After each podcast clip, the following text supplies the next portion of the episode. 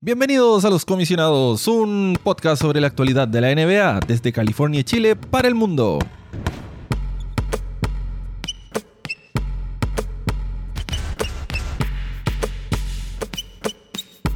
Los Comisionados.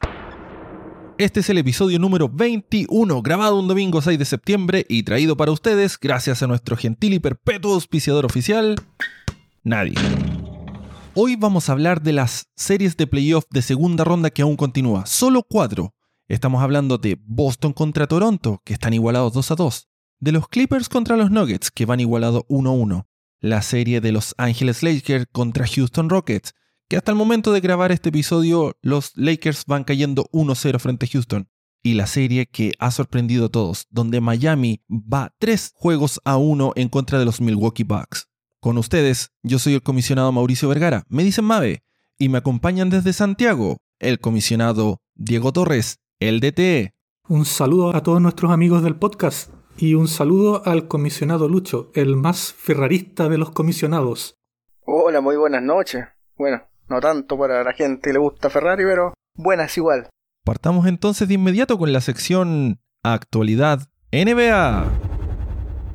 Sí, y partimos con la sorpresa que tomó a mucha gente despreparada de que Brooklyn Nets anunció a Steve Nash como su nuevo head coach. Steve Nash fue jugador, fue MVP, terminó su carrera en los Lakers y bueno, él tiene cero experiencia como entrenador o como asistente de entrenador incluso, si actualmente estaba en Golden State como ayudante para que los jugadores mejoraran su disparo y, y ese tipo de asesoría, no, no era nada formal de Steve Kerr. Entonces la NBA quedó bien sorprendida con esta elección, pero se espera que Steve Nash ahí pueda hacer una buena receta y una buena mezcla con Kyrie Irving y con Kevin Durant, que van a ser sus principales estrellas cuando estén sanos en Brooklyn. Entonces tenemos harta esperanza de que pueda implementar ahí un juego entretenido y ofensivo. Una trivia de que a pesar de que Nash tiene nacionalidad canadiense, él nació en Johannesburg, en Sudáfrica. Entonces ahí tenemos el primer entrenador del continente africano, nacido en el continente africano, en la historia de la liga. Tremendo. ¡Qué buena trivia! ¿Qué piensan, amigos comisionados? ¿Steve Nash va, va a ser el Coach of the Year el próximo año? A mí lo primero que me llama la atención, estaba viendo el, el año 2013-2014, se contrató a Jason Kidd, es la segunda vez en siete años que Brooklyn contrata a un absoluto novato como entrenador. Me llama la atención esa decisión y no deja de sorprenderme. Creo que son apuestas. Finalmente son tremendas apuestas. Que pueden salir muy buenas. Pero creo que no es lo que necesita Brooklyn en estos momentos. Yo creo que Brooklyn necesita eh, un coach con mayor experiencia, un tipo que sepa manejar un camarín que va a ser complicado, o que al menos dé luces de aquello. No digo que a Nash no lo sepa hacer. Puede que lo haga y lo haga muy bien y nos sorprenda a todos y el próximo año estemos hablando de un equipo pretendiente al título. Pero son demasiados riesgos que creo que un equipo que quiere llegar a, a, ganar, a, a, ser campeón, no debiese estar corriendo, creo, a estas alturas. Así que eso me parece una hoja en blanco.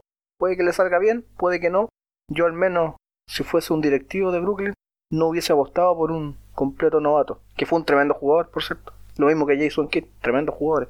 Bueno, yo creo que Steve Nash es, primero que todo, es un jugador súper inteligente. Él, él, fue claramente uno de estos basquetbolistas que tiene un, un IQ súper alto, una sapiencia basquetbolística enorme.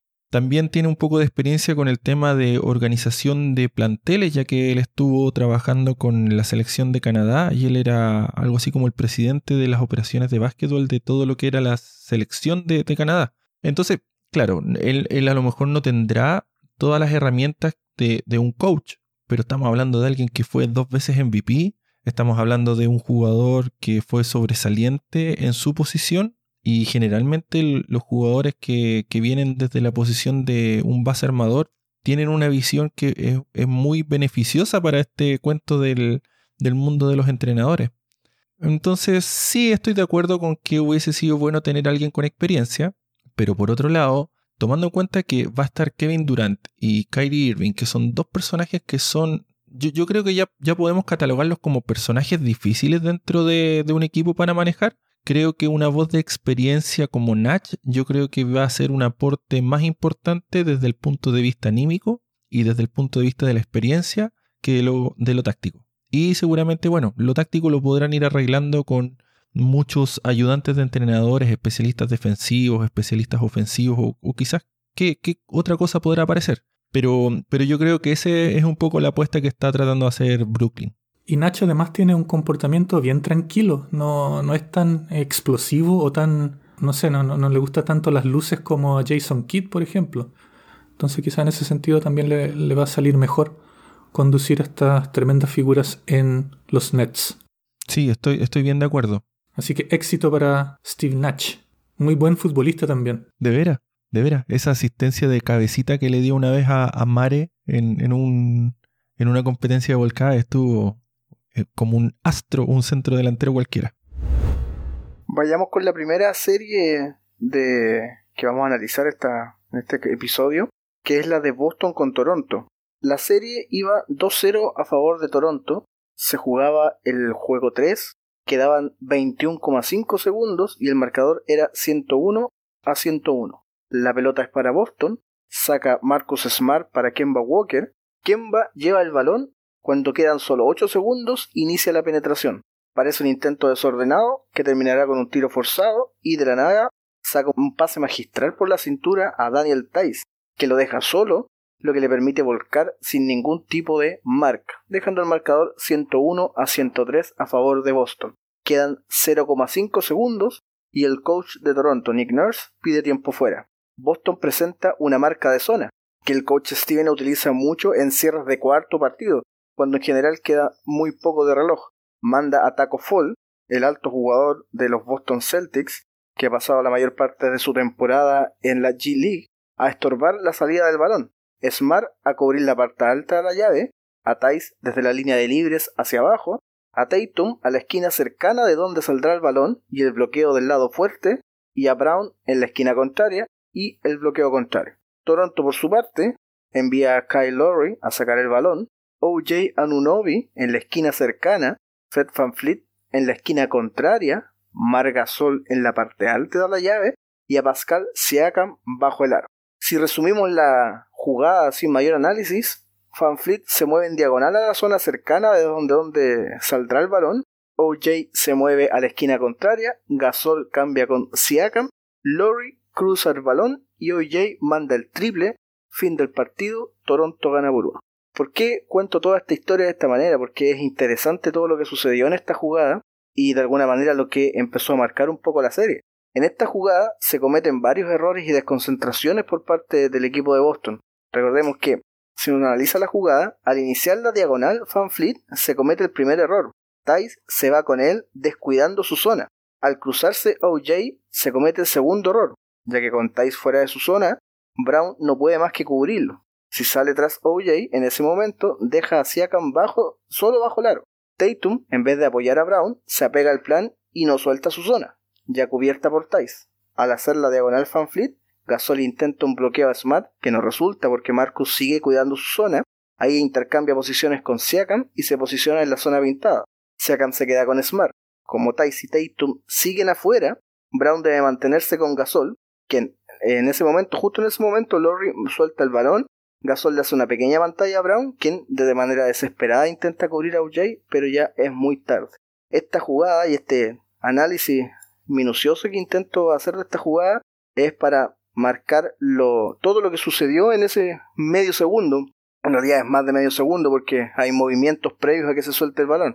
Y eso, de alguna manera, empieza a marcar lo que va de serie, porque en el juego 4, que fue disputado el día de ayer sábado, este día sábado, me dio la impresión de que fue un juego muy parecido al juego 1 juego 1 donde Boston fue muy superior a Toronto. La diferencia sí es que Boston lo reflejó también en el marcador. Ahora no hubo una distancia tan grande en el marcador, pero Toronto demostró ser mucho más eh, eficiente a la hora de anotar. Hizo ajustes defensivos que no permitieron a Boston jugar de manera tranquila.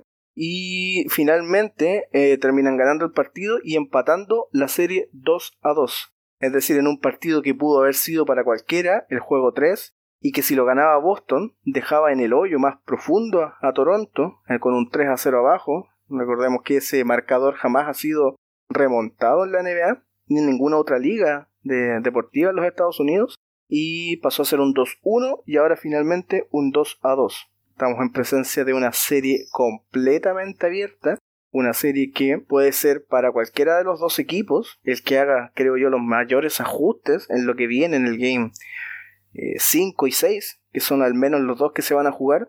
Creo que tiene más posibilidades de llevarse la serie. En un comienzo había yo comentado que esta era una serie complicada, que era una serie pareja, y creo que haber acertado un poco con ese análisis porque a pesar del 2-0 inicial de Boston, no veía cómo Toronto pudiese llegar a ser barrido. Toronto tiene grandes jugadores, un gran coach y lo está demostrando. Estamos hablando de una jugada diagramada en el Game 3 para poder eh, cerrar ese partido de un técnico que, que merece el, el, el premio al mejor coach del año.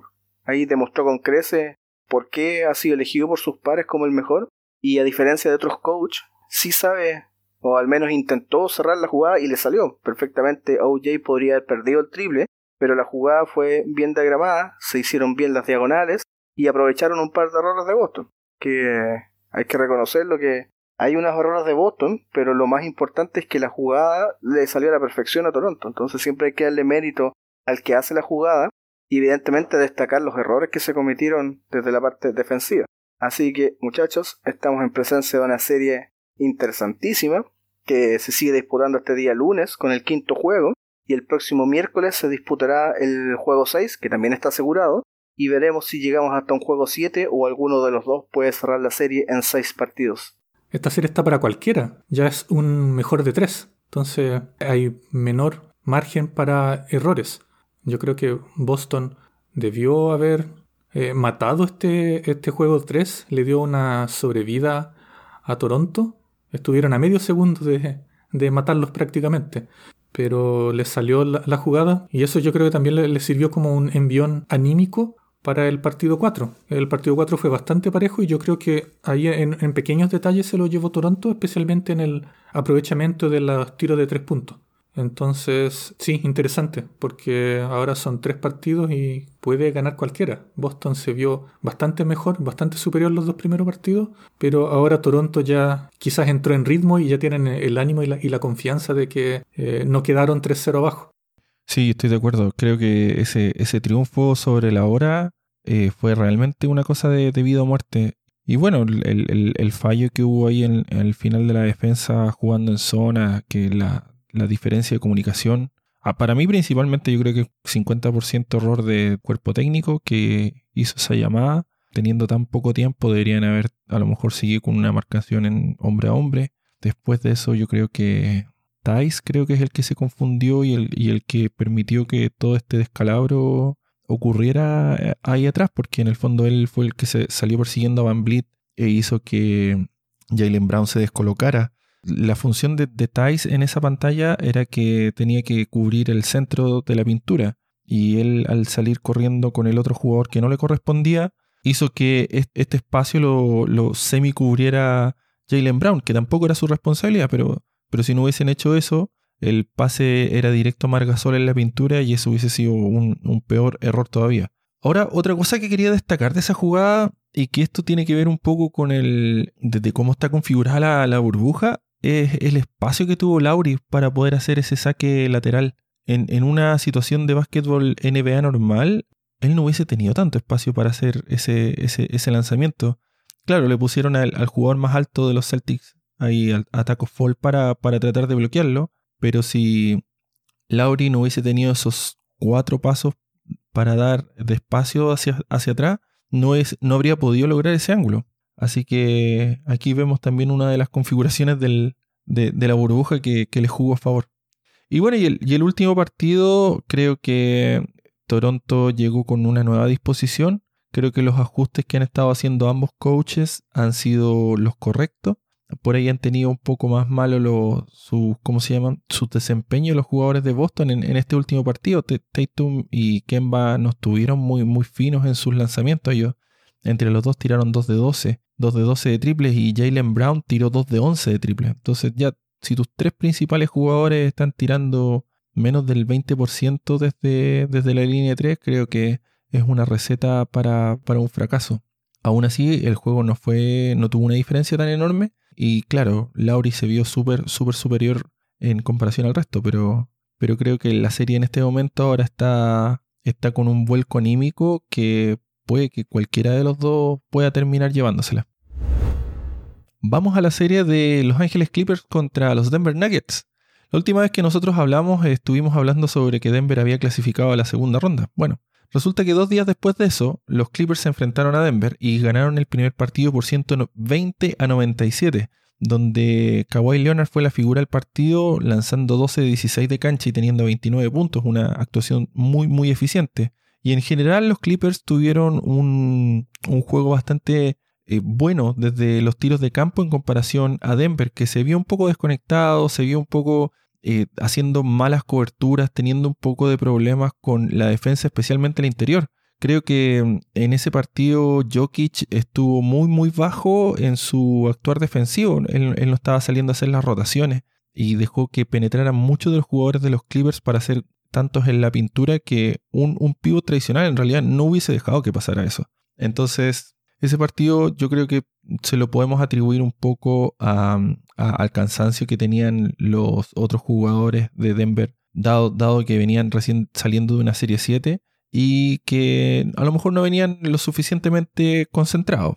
Pero en el, segundo juego, eh, Denver sí hizo los ajustes y el día de ayer, sábado, ganaron por 110 a 101 a los Clippers, donde ahora tuvimos a un Jamal Murray que anotó 27 puntos en comparación a los 12 del partido anterior, y a Nikola Jokic, que tuvo una espectacular línea con 26 puntos, 18 rebotes y ahora tuvo 3 bloqueos, lo cual invita a decir que ahora sí mejoró un poco su defensa en la pintura. Por su parte, los Clippers estuvieron súper ineficientes en, su, en sus tiros de campo. Kawhi solamente anotó 13 puntos tirando 4 de 17. Lo más increíble de todo es que tuvo 0 puntos en el último cuarto Paul George tuvo un partido discreto también con solamente 22 puntos anotados y Lou Williams, como el tercer gran anotador de los Clippers, tuvo apenas 13 puntos y falló sus 6 intentos desde la línea de 3. Ahora, estos fallos yo creo que hay que atribuírselos bastante a los ajustes defensivos que tuvo la gente de Denver. Creo que Gary Harris y Jeremy Grant eh, hicieron un gran trabajo sobre Kawhi Leonard especialmente. El modo de defender de ellos cambió completamente el ritmo del partido. Siento que los Clippers nunca estuvieron cómodos, en especial en el primer cuarto, que fue cuando ellos partieron anotándoles 44 puntos. Y los Clippers creo que anotaron un poco menos de 28, 27 puntos. Entonces, con eso ya marcaron un poco el tono del partido y después de eso todo fue cuesta arriba para los Clippers, porque el buen actuar defensivo no permitió que nunca ellos entraran en, ritmo. Espero yo que esta serie vaya a tener estos cambios entre un, y otro equipo tomando estos dominios de, juego. Creo que ambos entrenadores van a estar haciendo ajustes por cada partido y parece que esto va a ser una serie bastante entretenida.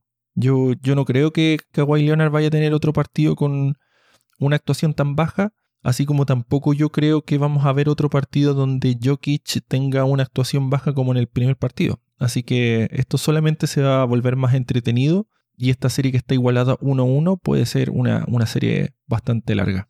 Todo el trabajo lo hizo Denver en el, primer cuarto prácticamente, después fue solo mantener la distancia y cortar las mini rachas que tenía el equipo de Los Ángeles. Entonces eso facilita bastante cuando uno parte un primer cuarto lanzando sobre 70% de cancha. Obviamente Denver no va a repetir eso todos los partidos, pero es una señal de que sí lo pueden hacer. Murray y Jokic perfectamente pueden combinar para en un cuarto anotar más de 30 puntos. Y si siguen trabajando bien a Kawhi en defensa y obligando que los demás jugadores de los Clippers tomen los tiros, les van a poder complicar uno u otro partido. Eh, me llamó la atención también que hasta Michael Porter Jr. estuvo ahí tirándose a los tapones, a los rebotes. Entonces, fue un, tremendo compromiso por parte de los jugadores de Denver para congestionar la zona del aro y no permitir esas famosas penetraciones de la garra, que Kawhi entra con todo y se lleva a todos por delante. Así que sí estoy de acuerdo que el partido 3 va a ser bastante entretenido porque el que gane queda 2-1 y quedaría a dos partidos nomás de clasificar a la final de conferencia. Sí, sí, súper de acuerdo. Una, una cosa que me, me llamó harto la atención de la defensa que aplicaron sobre Kawhi es que Kawhi generalmente es un jugador muy fuerte y que tiene la capacidad de poder empujar a su rival cuando lo están marcando. Y tanto Jeremy Grant como Gary Harris, ellos de alguna manera dijeron, ok, tú nos vas a empujar, no tengo problema, empújame, yo me voy a caer al suelo y te van a cobrar foul ofensivo. Y, ellos se dieron eso, en vez de tratar de ir a pelear el, uno contra uno con fuerza y, tratar de estar batallando ahí en el poste bajo. Y eso descolocó a harto a Kawhi en, en, varias situaciones. Y eso, eso aparte con la doble marca que le estaban haciendo, que venían a hacerle la doble marca desde el lado ciego, generalmente lo incomodó mucho a Kawhi y nunca pudo tener ese, ese tiro de media distancia tan, tan típico de él. Sí, lo bueno es que los árbitros por lo menos están siendo consistentes con esos cobros en el que el jugador que lleva el balón eh, trata de abrirse espacio con el codo. Por lo menos está ese, ese estándar que, claro, a, veces uno dice, oye, pero se tiró, pero si uno, uno ve la repetición, nota que el jugador con el balón hizo un pequeño desplazamiento con, con el codo. Claro que no, no es para tanto como tirarse y, rodar en el piso como lo hace Marcus Smart a veces, pero sí, sí es contacto y sí lo están cobrando de forma consistente. Sí, sí, súper de acuerdo. Oye, eh, hay una cosa que quería comentar, no sé si será una cosa mía, pero... ¿Bol Bol? El, otro... No, algo, algo... ¿Bol Bol encestó un triple en el partido 1? no, quería comentar que eh, Jeremy Grant, ¿no, ¿no lo encuentran parecido ustedes a Darius Miles, el antiguo jugador de los Clippers? El, que tenía la banda en su cabeza y tenía eso, ese peinado el, otro día estaba conversando con el amigo Gus desde las tierras nórdicas. Claro, llegábamos a la conclusión de que se parece harto su estilo de juego, su forma que tienen ellos de, pararse y el largo de brazo. Eh, la, gran diferencia es que Darius Miles era un, gran anotador y, bueno, Jeremy Grant es un gran, es un gran defensa más que un, más que un gran anotador, pero hay una similitud ahí bastante, bastante alta. Sí, yo creo que eh, Darius Miles era un poco más más delgado. Pero sí, el, el cintillo y las trencitas y el ánimo con que defienden se podrían asimilar un poco. A mí me queda la, la gran incertidumbre en esta serie de si Denver le va a dar el físico para poder terminarla. Terminarla de buena manera, evidentemente. Esa es mi gran duda. Yo creo que lo que hizo en el partido 2 fue muy bueno, pero tengo mis serias dudas que puedan volver a, hacer eh, ese tipo de juego contra los Clippers. Yo lo planteaba antes de que se iniciara esta serie, que me daba la impresión de que podían decaer eh, físicamente, y eso les iba a pasar la cuenta en la serie.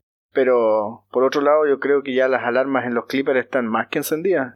Esos ajustes que no han logrado realizar, esos partidos que perdieron con Dallas, ahora vuelven a perder un partido con Denver, de manera creo que bastante clara. Estamos hablando de, del equipo que es pretendiente en la, en la conferencia oeste, junto a los Lakers, uno esperaría que esa fuera la final de conferencia.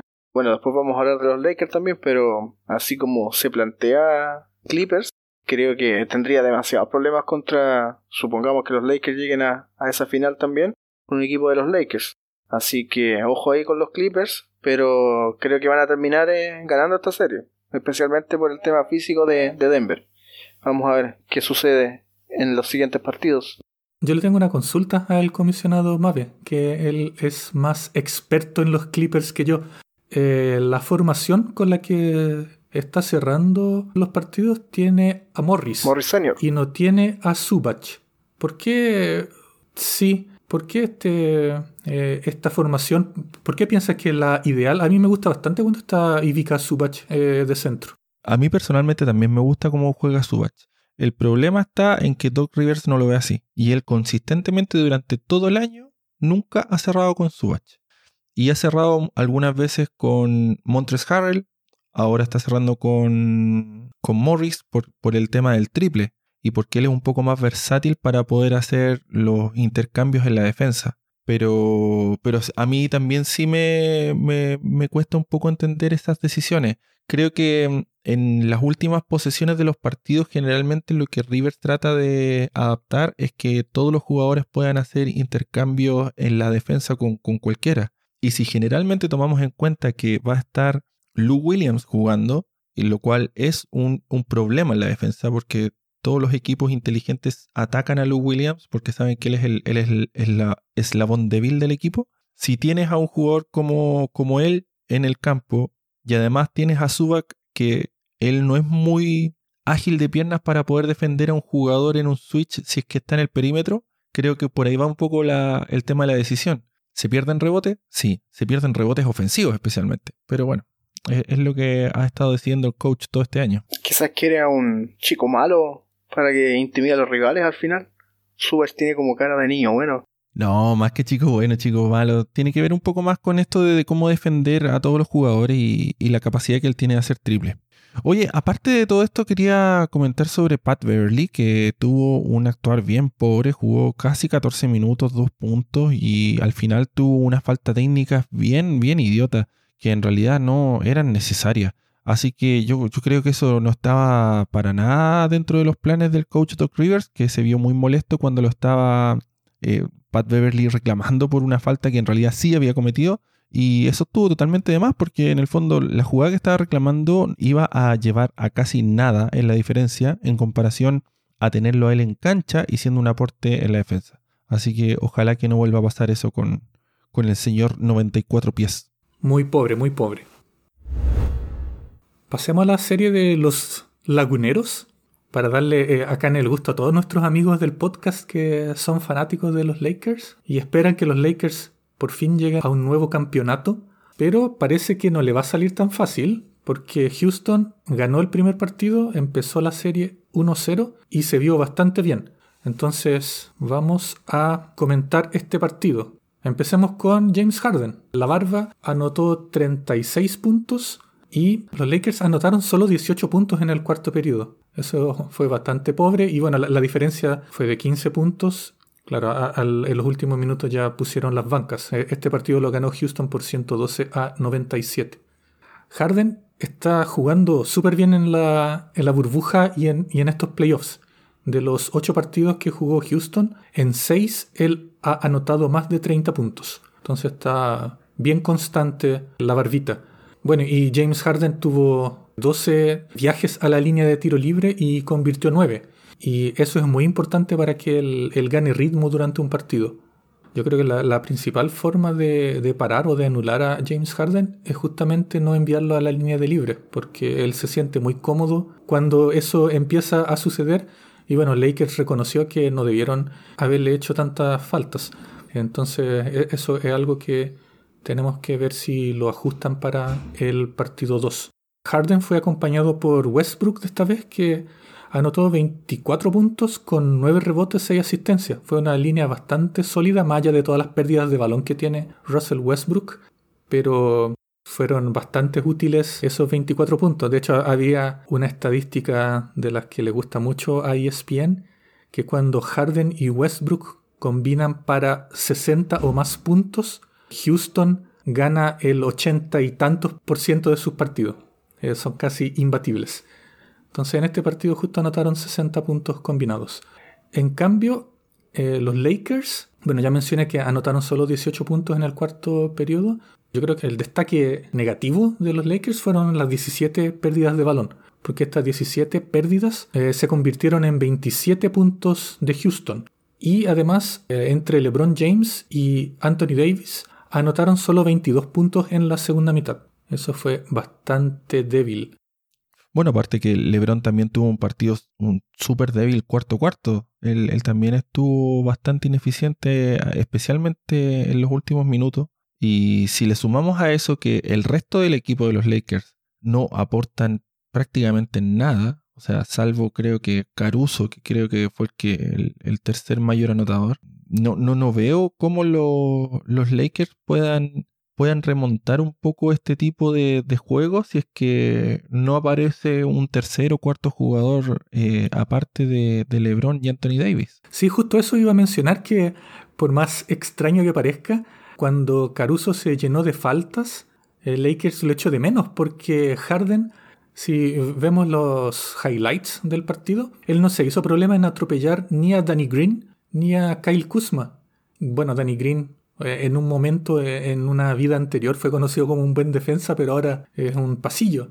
Y Kuzma, yo creo que no, no, tiene tanta experiencia como para frenar o marcar a Harden. Y curiosamente era Caruso el que más, le estaba dando trabajo, pero claro, se llenó de faltas. Y tuvo que entrar nuestro viejo amigo Playoff Rondo. Rayon Rondo jugó 24 minutos, pero su plus minus quedó en menos 10. Entonces claramente no fue el aporte que esperaba Frank Vogel. Tuvo cuatro pérdidas de balón, eh, anotó 8 puntos, pero erró más que acertó. Por cada punto o asistencia que hacía, después perdía un balón y tiraba un airball.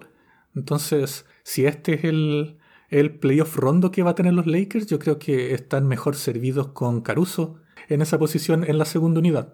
Yo, siento que, que, Rondo es un problema grave para los Lakers, porque en el fondo la mejor arma que tienen los Lakers es LeBron trayendo el balón y asistiendo a cualquiera de sus otros jugadores. Y mm, claro, al, poder asistir a otros jugadores, eh, todos tienen, todos los defensas tienen que estar atentos a sus movimientos, a qué es lo que va a hacer. Pero también tienen que estar atentos a que LeBron James puede penetrar, puede anotar en la pintura, puede anotarte desde distancia, puede entrar con fuerza. En cambio, al tener a, Rondo en la cancha, él toma mucho más asignaciones de balón que en el fondo le están quitando posesiones a LeBron James.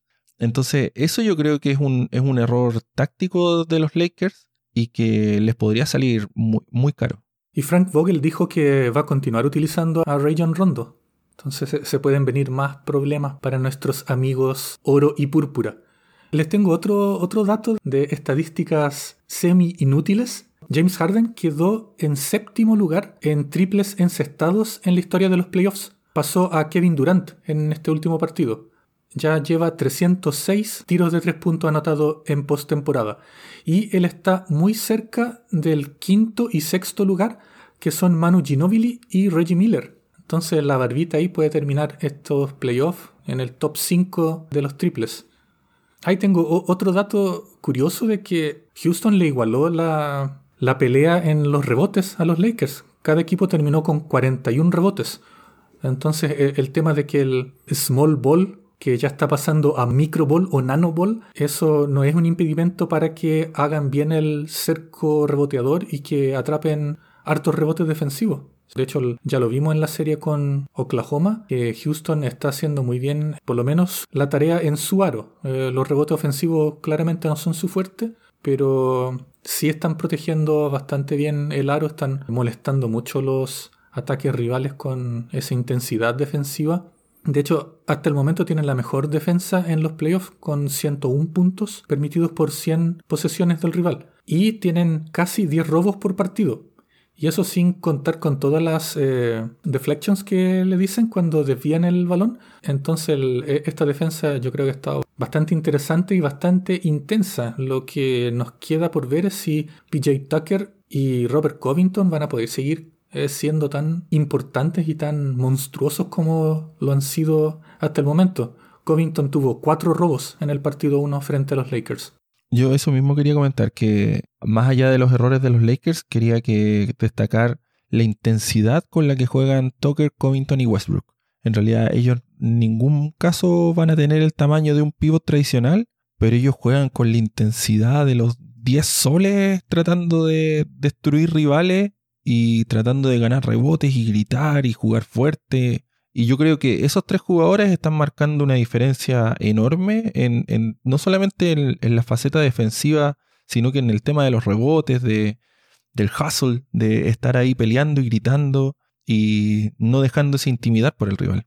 Así que muy bien por ello. Y esas manos que siempre van al balón y molestan. Y hablando en tamaño, acá encontré la otra. Esta sí que es una estadística inútil.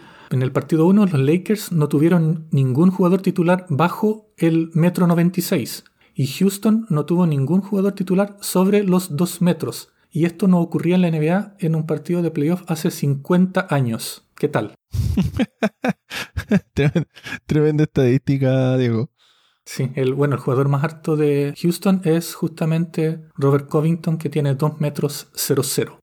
Sí, yo creo que esa es la clave para, finalmente, para Toronto, en esta, para Toronto, para Houston en esta serie. el tema de su intensidad defensiva. Si lo logran mantener, yo creo que tienen reales posibilidades de, de llevarse la serie. Pero es una incógnita, pues, si podrán mantener esa intensidad defensiva. Y así como el comisionado Diego le tiraba ahí un, ladrillo a, a Marcus Smart, yo quiero hacer también la comparación que hay de estos jugadores por el porte y la capacidad que tienen para poder defender a un tipo alto. Hemos visto en la serie contra Toronto cómo Smart puede hacer de manera perfecta el box out frente a tipos como Margasol o Serge Ibaka. Y lo mismo está sucediendo con los jugadores que nombraba Mave, que efectivamente pueden de manera intensa sobremarcar a jugadores que son mucho más altos que ellos. No lo pueden hacer en, el lado ofensivo, pero basta con que lo hagan en el defensivo para que eh, haya ganancia en ese tipo de duelos. Así que yo creo que si este, este equipo puede mantener esa intensidad defensiva con estos jugadores de menor tamaño sobre jugadores como Anthony Davis, hay una posibilidad real de que Houston se quede con esta serie. Y lo otro que hablábamos también hace un tiempo, porque eso de que a veces a Harden se le encoge el brazo en los momentos definitivos, eh, al menos en, estos playoffs no ha mostrado esa incapacidad. Por lo tanto, si sigue a ese ritmo y, no se achica en los momentos clave, porque claro, a veces uno muchas veces ve planillas de jugadores con números impresionantes. El problema es que en el momento en que tienen que demostrar esa gran capacidad anotadora, se les encoge el brazo y, y terminan perdiendo partidos a pesar de que tienen números extraordinarios. Así que esos dos puntos claves creo que son para que Houston pueda ganar la serie son sumamente importantes. Mantener esa intensidad defensiva y que su principal anotador lo siga haciendo hasta el último segundo de partido. Por otro lado, a mí me sigue dando, me siguen volando, apretándome el estómago ver a, Westbrook cuando lleva el balón hacia adelante. Eh, no me da absolutamente ninguna seguridad. Siempre veo que va a perder la pelota. lo noto demasiado bueno, siempre ha sido así, no, es ahora, pero siempre eh, esa capacidad que va como con todo, como un tren descargado con el balón y en cualquier momento se le suelta solo, se pega en el pie de otro y la, la termina perdiendo. Pero claro, después de una jugada estúpida como esa, eh, te agarra la pelota de, de, tres cuartos de cancha y te acepta un triple y como que enmienda su error. Y finalmente, si eso termina siendo la raya para la suma un tema positivo para el equipo, bueno, eh, hay que mantenerlo nomás, pero pero ese, ese temor que me da siempre de, de Westbrook de que va a perder la pelota cuando va descarriladamente hacia el aro contrario. Eso que menciona el comisionado Lucho, eso me pasaba con John Wall de Washington en sus primeros años. Eh, ahora ya no pasa porque está lesionado y ni recuerdo la última vez que jugó, pero así que creo que en el último año tuvo cero turnovers John Wall, así que muy bien por él. Pero él disminuyó bastante su promedio de pérdidas de balón. Él llegó a tener 6, 7 pérdidas de promedio, pero Westbrook no, es como que incluso la, la ha acrecentado.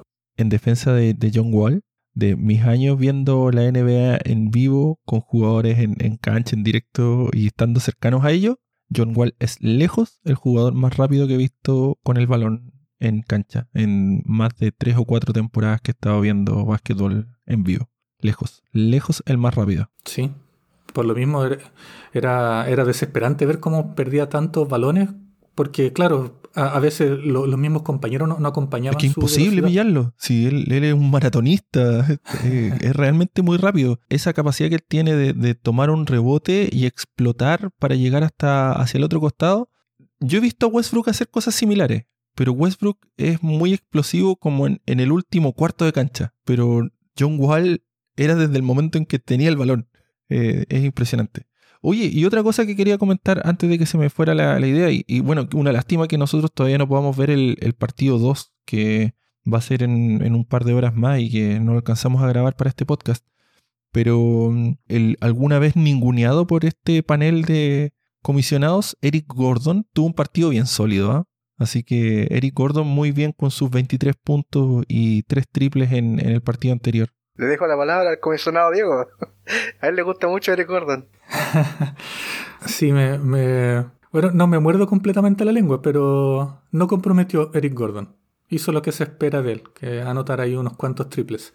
No, pero Gordon también está, reconozcámoslo, está haciendo muy bien su tarea defensiva. Él hace todos los, cambios, todos los switch y también molesta todo lo que puede. Entonces no, no podemos quitarle eh, ese mérito. No solo eso, sino que además él estuvo encargado como el marcador principal sobre LeBron James. Él está marcando LeBron James, sí. Sí, no, tremendo jugador. Eric Gordon, siempre lo dije que sería un factor para Houston en esta serie. Ya, pero hablando en serio y para nuestros amigos eh, de los Lakers, yo pienso que la, esperanza de, de pasar por esta serie y llegar a finales de conferencia y más allá es Caruso. No, la esperanza pasa por jugar a Anthony Davis de 5, de pivot, y dejar con este invento de que es un power forward o small forward o point forward o lo que sea.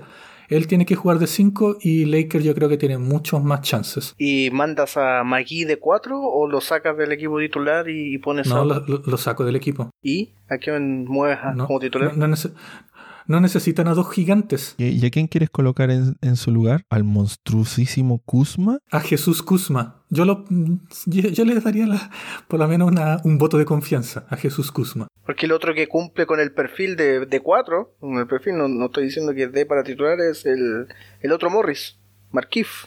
Pero no sé si quizás partir con él y que termine jugando pocos minutos podría ser una alternativa. ¿Markif era el bueno en su momento? de los hermanos Morris? Cuando estaban en Phoenix. Sí, era ¿Cuál era el titular? Era Markif, ¿cierto? Markif. Así es. Markif siempre, de hecho, creo que hasta el día de hoy tiene eh, levemente mejores números que, que Morris Senior. Pero no, puede que en el último tiempo ya lo haya pasado a Morris Senior porque ha jugado mucho más en Boston y ahora en, los Clippers de lo que ha estado jugando Markif. Markif no. En, en realidad los Lakers al final tienen un problema de profundidad enorme. O sea, si tú sacas al después de LeBron y Anthony Davis, ¿cuál es el siguiente mejor jugador? Claro, los hinchas de los Lakers te van a decir Kuzma. Yo, yo no estoy de acuerdo con eso. A lo mejor otros van a decir Caruso. Bueno, sí, es un buen jugador, eh, tiene sus momentos, pero puede ser un, problema en la defensa. Pero estamos, en, estamos hablando de un grupo encabezado por Javale McGee, Danny Green, Cantavio Calvo Pope, Rondo, eh, Dwight Howard. O sea, no, no es un equipo que tiene como mucha gente que los va a venir a salvar. O sea, no, vamos a pensar que Dion Waiters o Jared Dudley o, el favorito. J.R. Smith. Claro, tu favorito J.R. Smith van a venir a salvar el día. No. Entonces, yo creo que hay que pensar bien eso, esos enjuagues que pueden tener los Lakers para tratar de buscar su, su cinco más eficiente. Sí, pero para mí pasa por eh, Anthony Davis de 5, de centro. Y de hecho leí una entrevista que él ya está abierto a la posibilidad. Entonces eso me da la sensación que era él el que eh, se rehusaba a jugar de, de pívot y no era una decisión técnica. No, siempre ha sido él. Él, él desde sus tiempos de los New Orleans Pelicans, él siempre ha dicho que él quiere ser un 4 y no le gusta a él jugar de 5. Eh, no, eh, esto, esto es sabido. A Anthony Davis no le gusta jugar de pivot y él no lo quiere aceptar. Especialmente en el juego como es hoy en día. Yo creo que está súper equivocado. Y estoy de acuerdo con usted, comisionado Diego. Él debería ser el 5. Bueno, aquí vamos a ver eh, cómo termina esto para los Lakers esta temporada. Y obviamente como nosotros somos un medio serio y hacemos análisis profundo, cuando termine vamos a decir esto. Ahora no, no, lo vamos a decir, pero si no le va bien a los Lakers, vamos a tener que sacar ahí a colación el trade por Anthony Davis. Pues. Se deshicieron de todo lo, lo bueno que tenían y despotenciaron mucho su banca. O sea, se la jugaron todo, todo por el todo por Anthony Davis. Y si no les va bien, claro, pues va a ser lo que le van a sacar a colación de que eh, no tienen profundidad en su rostro. No tienen absolutamente nadie que, como decía Mabe, los pueda venir a salvar ante un partido eh, acomplejado para los titulares. ¿Y una predicción para el juego 2? Yo pienso que empata Lakers. O sea, yo pienso que empata LeBron James. Sí, 1-1. LeBron James triple doble. 1 a 1 con rondo de figuras. sí, y Marquise Morris cerrando en el último cuarto. Yo creo que el, partido 2 va a depender netamente de cómo se hagan los ajustes defensivos sobre Harden y Westbrook. Si dejan que Westbrook esté lanzando 25 triples, van a ganar los Lakers. Mientras, hagan ese, ese ajuste y fuercen a que Westbrook lance todo lo que quiera desde afuera y le quiten el balón de las manos a Harden, yo veo como esto como una victoria muy, muy fácil para los Lakers. Ya, pasemos a la última serie de semifinales, la serie del este entre los Milwaukee Bucks, los favoritos para llevarse la conferencia y quizás hasta la liga, contra el... Nunca fueron mis favoritos comisionados Pero por los números, yo digo por los números, para muchos son los favoritos, eh, tienen el mejor récord de la liga, tienen al mejor eh, jugador defensivo, tienen el, lo que fue el año pasado, el mejor eh, coach del año, Mike Bodenholzer.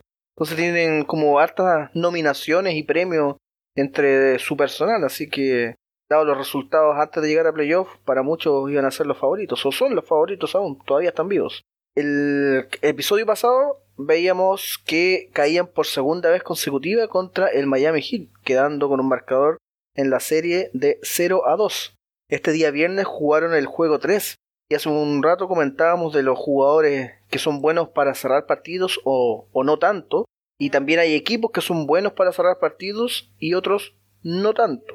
Me gustaría comentarles que en este juego 3, Milwaukee Bucks ganó el primer cuarto 30 a 29. El segundo cuarto lo ganó 27 a 21.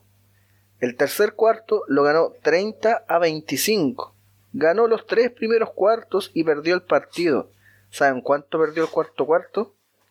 13 a 40. Perdió el cuarto cuarto. Tremendo, tremendo. Miremoslo por donde queramos mirarlo. Tremendo el desastre de los Milwaukee, tremendo lo que hizo Miami en esa remontada del último cuarto para llevarse el partido finalmente 115 a 100 y dejando la serie en este marcador que hablábamos de 3 a 0 que no ha sido podido remontar nunca por ningún equipo. En este partido, por Milwaukee, Brook López fue el jugador que más puntos anotó, lo que es una señal de que algo no anda bien en el equipo. 22 puntos, 6 rebotes. Luego viene Giannis Antetokounmpo con 21 puntos, 16 rebotes, 9 asistencias. Y finalmente Chris Middleton con 18 puntos, 3 rebotes y 7 asistencias. Wesley Matthews y Eric Bledsoe sumaron 14 puntos entre ambos. Así que no fue un buen partido nuevamente para Milwaukee. Por otro lado, Jimmy Butler anotó 30 puntos. Bam Adebayo 20, Jay Crowder 17. Y seguimos viendo en el equipo con la crítica que se hizo en su momento a Giannis Antetokounmpo que no es el que termina marcando a Jimmy Butler, que va a ser, va a ser algo que se, se lo van a recalcar hasta el final de los días de esta serie, de que sigue sin marcar al principal eh, jugador de, de, su rival. Uno, unos, unos espacios en esa serie al final, en el último cuarto, que, que Antetokounmpo sí estuvo contra Butler y Butler lo llevó a la escuela. Eh, fueron creo que dos o tres jugadas, pero después Miami supo lograr hacer los switches correspondientes. Pero claro, durante todo el partido no lo hizo.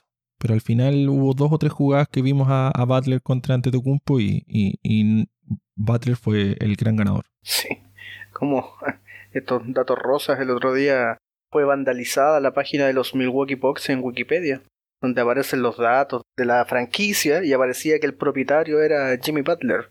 Así que es una burla generalizada que le están haciendo al pobre Milwaukee porque Butler ha tenido una tremenda serie. Y bueno, muchos esperaban que hoy, domingo, eh, se terminara de concretar la barrida por parte del el Miami Heat. Se disputó el partido número 4 y parte con una incidencia, o, avanzado ya el partido con una incidencia bastante importante. 11 minutos de juego y se lesiona Giannis Antetokounmpo. Inicialmente eh, con una torsión del tobillo, eh, tira porque fue falta, tira los tiros libres y se va al camarín, esperando quizás poder recuperarse. Ya avanzado el partido, se comunicó oficialmente que no retornaría a este juego 4. Entonces estamos hablando de una serie que van 3-0 abajo, su principal figura se lesiona en el segundo cuarto, y eso hace indicar que ya prácticamente la serie va a estar liquidada. Eso es lo que se pensaría, pero no. Fíjense que los Milwaukee Bucks logran recuperarse en este partido. Nunca fueron muy, muy abajo, siempre fue un partido parejo. Logran empatar en, al final del cuarto cuarto, se van a tiempo extra y lo ganan por 11 puntos a 8, totalizando en el partido una victoria de 118 puntos a 115 y dejando esta serie 3 juegos a 1. Sigue ganando Miami, sigue teniendo la gran ventaja, pero Milwaukee da un último manotazo quizás de ahogado y logra salvar al menos el honor de no irse barridos de la serie. Vamos a ver, ¿lograrán el milagro de, remontar por primera vez en la historia un 0-3 abajo? Creo que por juego no, al menos de lo mostrado hasta el momento, no hay muchas posibilidades o no se le ven muchas posibilidades. Hoy día en este partido, quien, tomó las riendas del equipo ante la ausencia de Giannis ante tu compu y de quien uno espera un poco más, estando también ante tu compu como principal figura del equipo, es Chris Middleton. Terminó jugando casi 48 minutos, anotó 36 puntos, 8 rebotes, 8 asistencias y 2 robos. Le siguió curiosamente Giannis Antetokounmpo con 11 minutos y 29 segundos logró anotar 19 puntos con 8 de 10 de campo. Estuvo pero prendidísimo en los pocos minutos que jugó. Así que uno esperaba que si terminaba el partido su planilla iba a ser bastante abultada. Por parte de Miami no fue un buen partido. Pam Adebayo anotó 26 puntos, 12 rebotes, 8 asistencias, una gran planilla para él. Eh, luego estuvo Duncan Robinson con 20 puntos, 5 rebotes y 3 asistencias. Y en tercer lugar le siguió Jake Crowder con 18 puntos, 5 rebotes y 3 asistencias.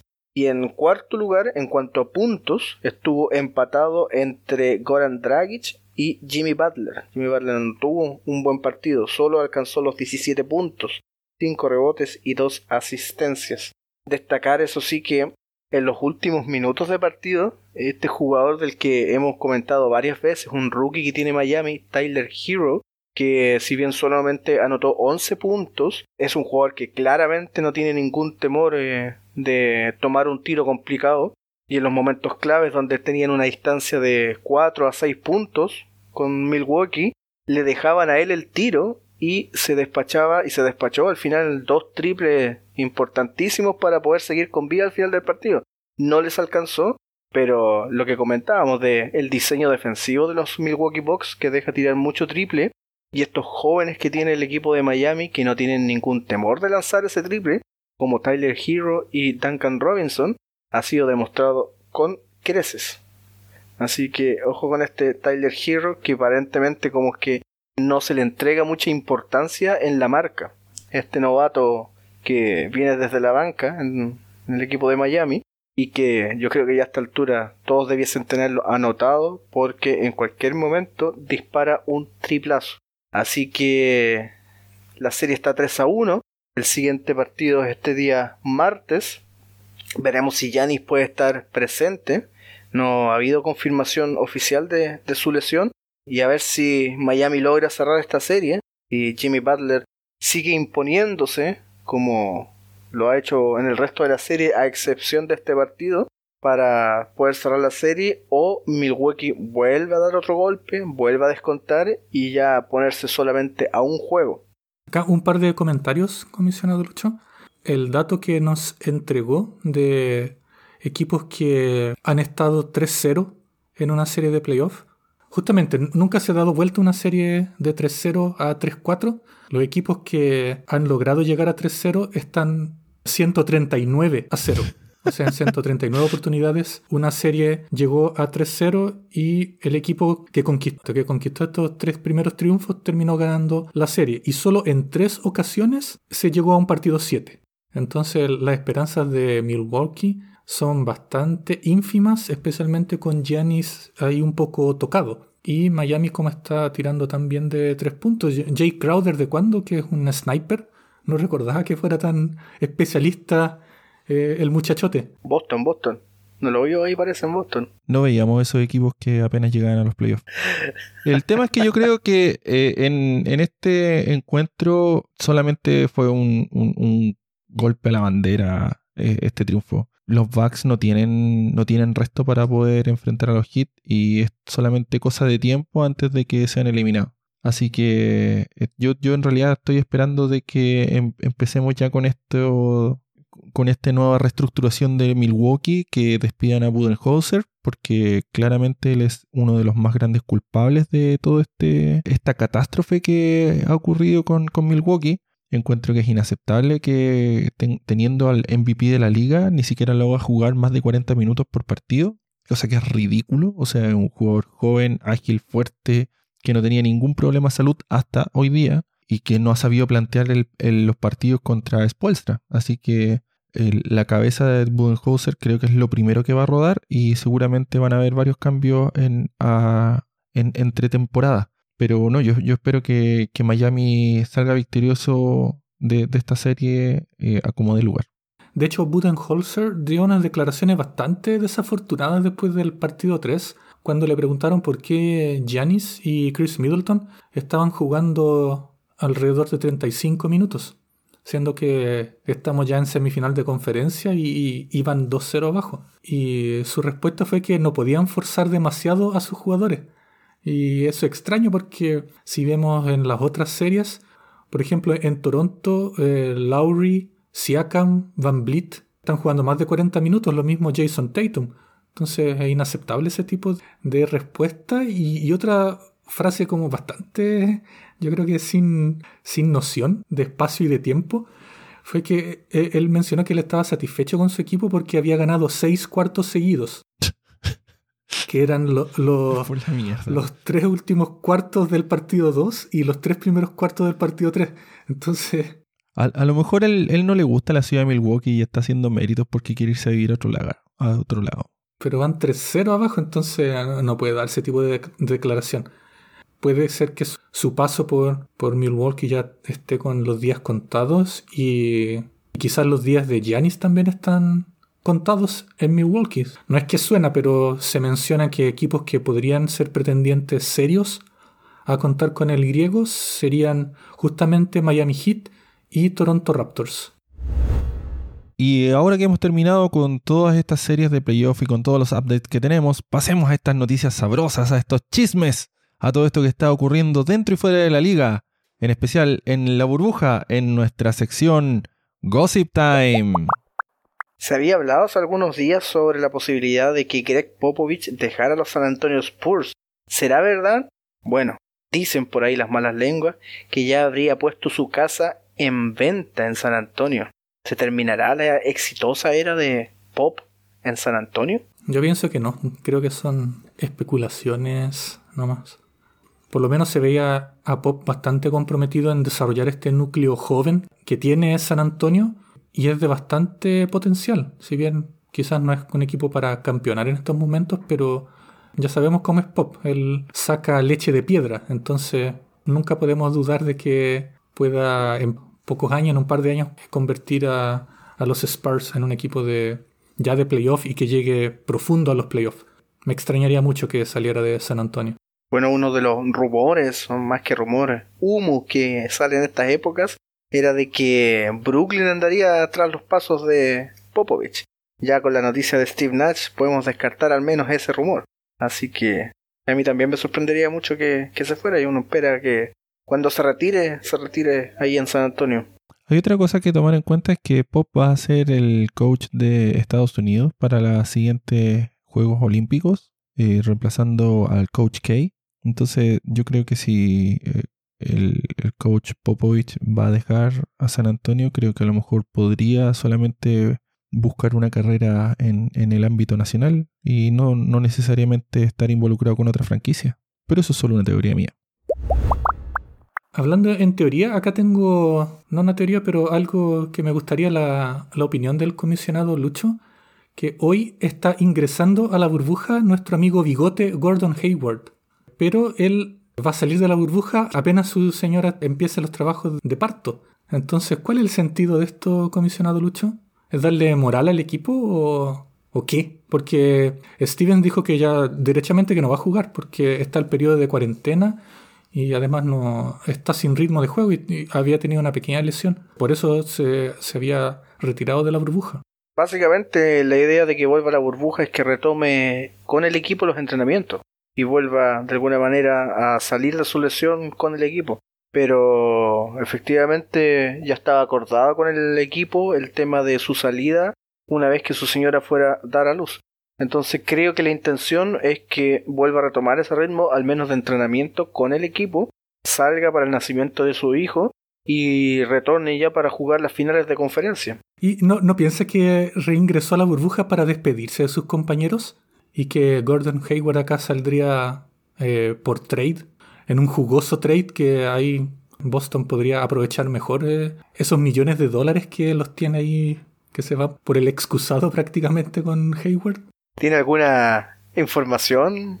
Se habla de Oladipo, Oladipo o Miles Turner, y, poner a Hayward en un paquete de, de intercambio. Sí, bueno, hay hartas especulaciones sobre el tema, pero no creo que sea el caso. Yo creo que, como te digo, lo traen de vuelta porque es la planificación. Pues más allá del acuerdo que había para salir de la burbuja una vez que estuviera a punto de nacer su hijo, el tema es que él tiene que volver eh, por estructura, porque tiene que volver a entrenar con el equipo.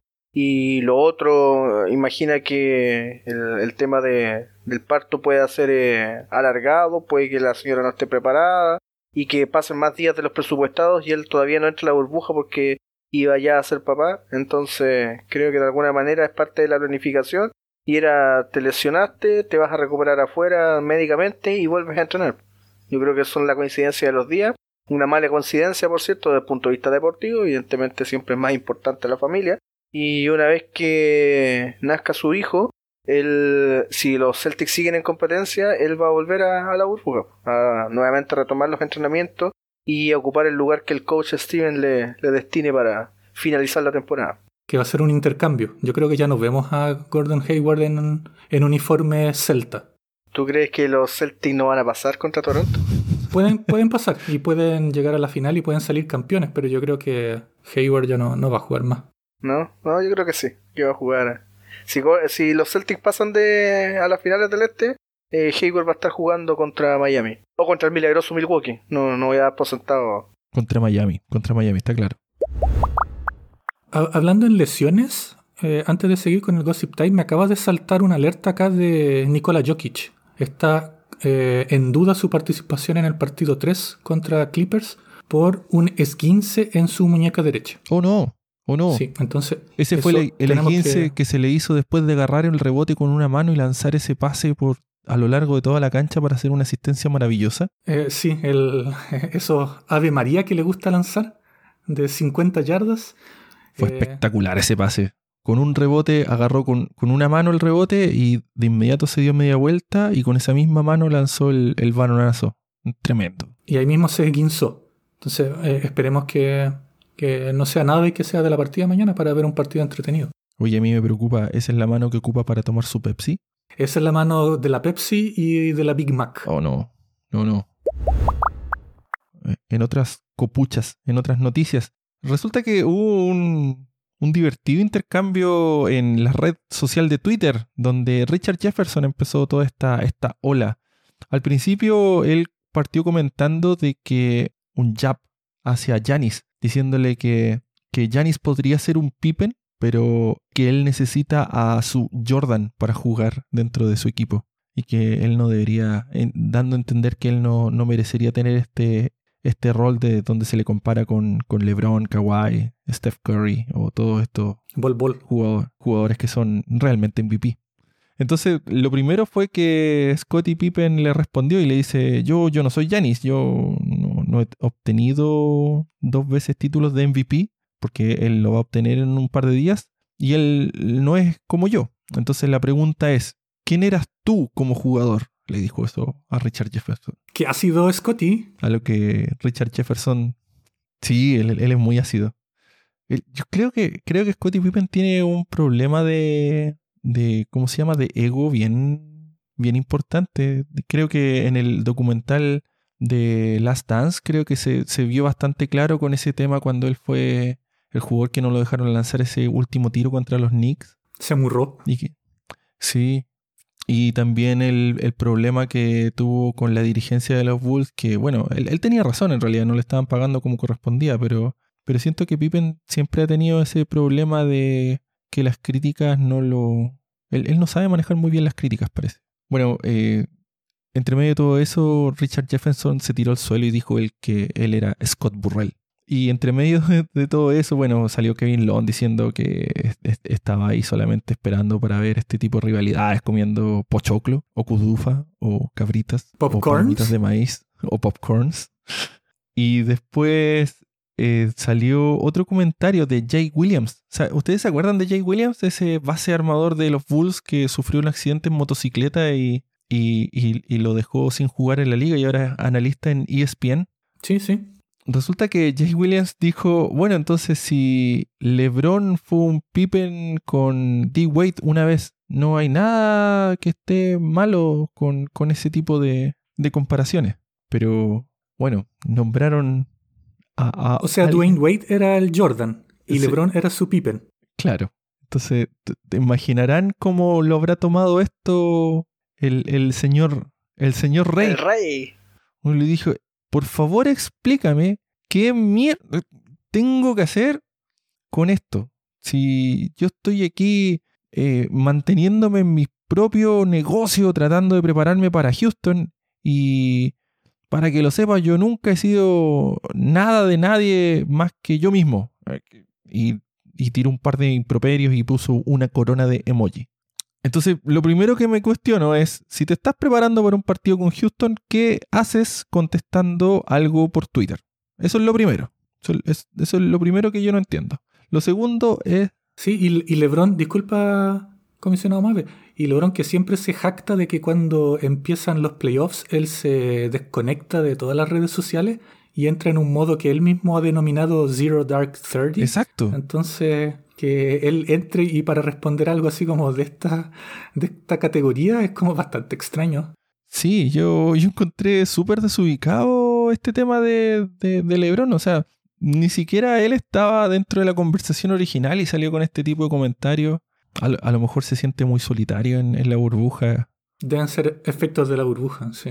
Pero bueno, ese, ese fue el, el duelo sabroso que ocurrió en el universo de Twitter esta semana. Pero me imagino que alguien le habrá defendido a, a- a LeBron James, ¿o ¿no? Porque LeBron también ahí tiene su séquito de, de jugadores y, y exjugadores. Ah, qué, qué- qué buen comentario, comisionado Diego, porque sí, porque obviamente salió a defenderlo, el, así como Jordan tenía a Charles Oakley, que lo iba a defender a cualquier parte, LeBron tiene a Kendrick Perkins, un opinólogo hoy en día de la NBA, y salió diciendo así como, tienes que dejar a LeBron fuera de estas conversaciones. Eh, Bron, LeBron puede mantenerse por sí mismo.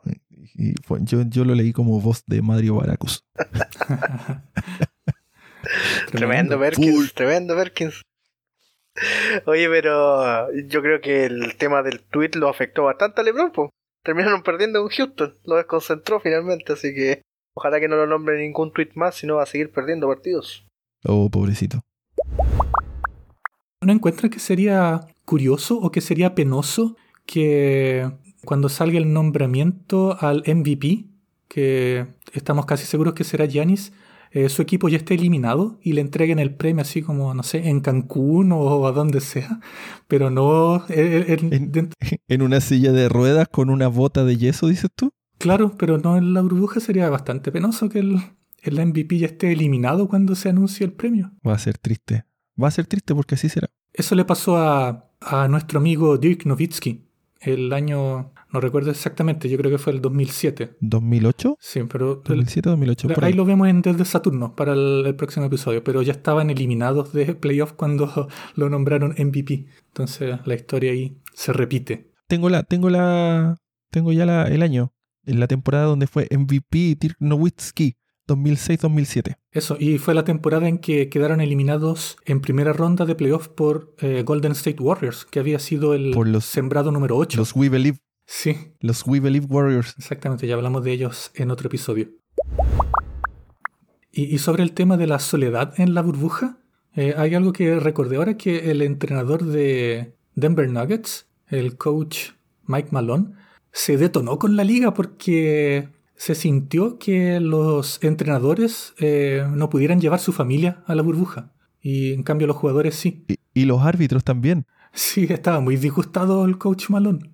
Eh, yo estoy de acuerdo con él porque el- en definitiva el, el plantel debería tener ese privilegio y no solamente los jugadores. Sí, feo, feo, feo.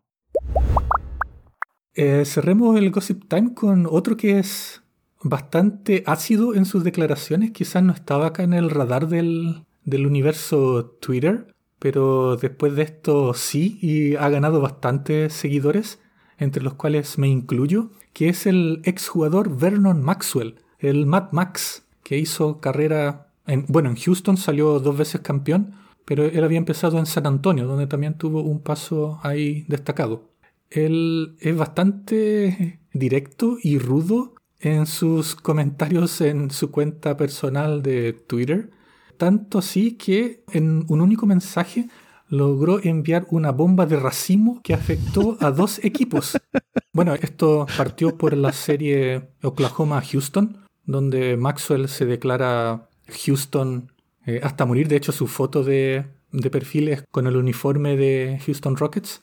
Entonces, eh, toda la serie él estuvo ahí eh, apoyando a, Houston y alabando a, los jugadores de Houston. Y después le tiró un, par, de, un par de directas a, los fans de Oklahoma y recibió bastante críticas por eso.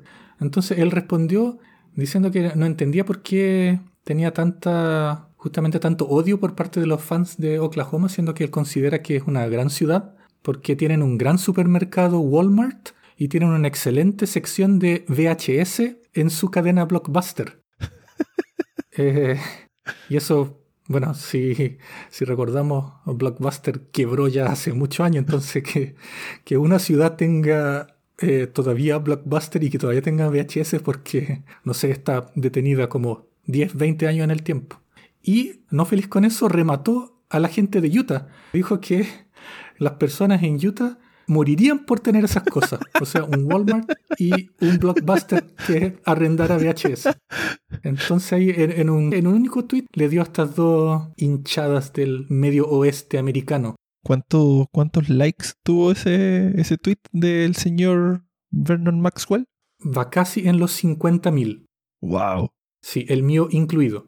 Porque, claro, hay que saber tomar con, con humor el tema. O sea, lo dice porque no, es porque sea cierto, pero sí para darle un toque ahí de, de, pimienta a estas rivalidades entre equipos. Oye, y, y hablando de, de, Twitter, comisionado Diego, ¿quiere hacerle promoción a su nueva cuenta de Twitter o no? Sí, promocionemos la, la nueva cuenta. Claro, claro. Es Doctor Pitonizo. Así que sigan por favor a Dr. Pitonizo, tiene las mejores predicciones, no solo de NBA, también tenemos Fórmula 1, pronto va a empezar la NFL, qué bueno que mencionó esto comisionado Mave.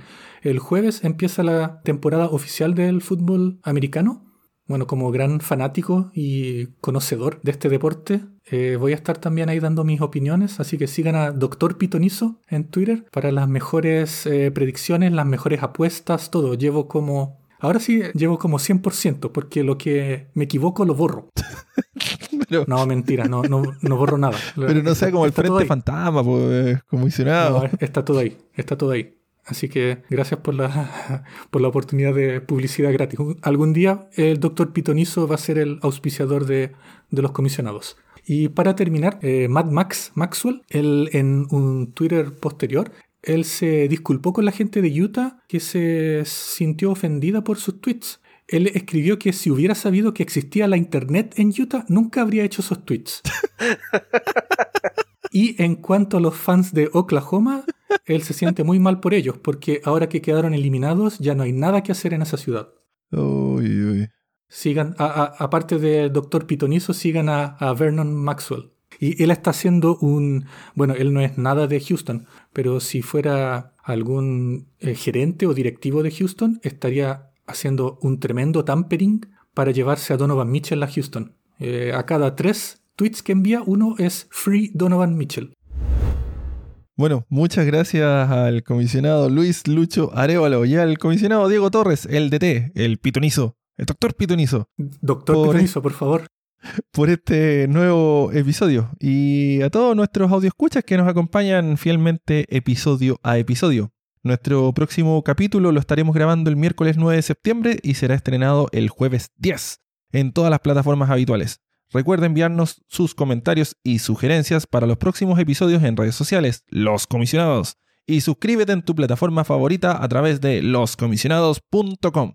Así que con esto muchachos nos despedimos, les deseo lo mejor y que sigan unos sabrosos playoffs. Gracias, hasta pronto. Chao, chao.